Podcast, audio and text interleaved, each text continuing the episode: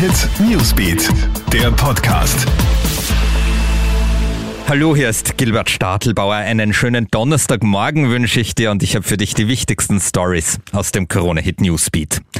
Bekommt Österreich etwa eigene Corona-Impfstoffanlagen? Bundeskanzler Sebastian Kurz trifft sich heute in Israel mit Premier Benjamin Netanyahu und der dänischen Ministerpräsidentin Mette Fredriksen.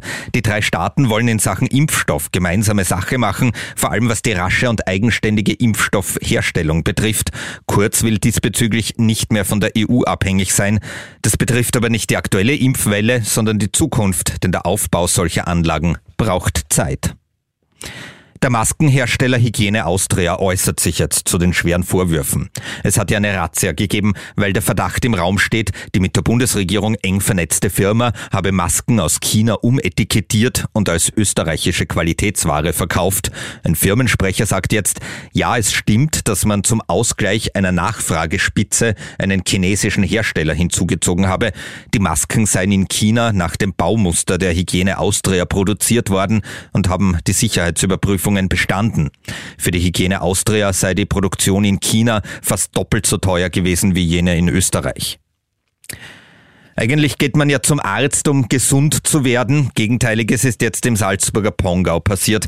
Ein Arzt wurde positiv auf Corona getestet und in Quarantäne geschickt. Doch das hat er ignoriert und trotzdem noch einen Patienten ohne Maske und Mindestabstand behandelt. Deshalb wurde er angezeigt. Einen Tag später taucht der Mann wieder in seiner Ordination auf, deshalb wurde er jetzt festgenommen. Und Fußball, Red Bull Salzburg und der Lask stehen im ÖFB Cup Finale. Gestern hat der Lask den WAC in der Verlängerung mit 1 zu 0 geschlagen und Salzburg spaziert förmlich ins Finale und schlägt Sturm Graz gleich mit 4 zu 0. Das Cup Finale findet dann am 1. Mai statt. Soweit der aktuelle Newsbeat Podcast. Ich wünsche dir einen schönen Start in diesen Donnerstag.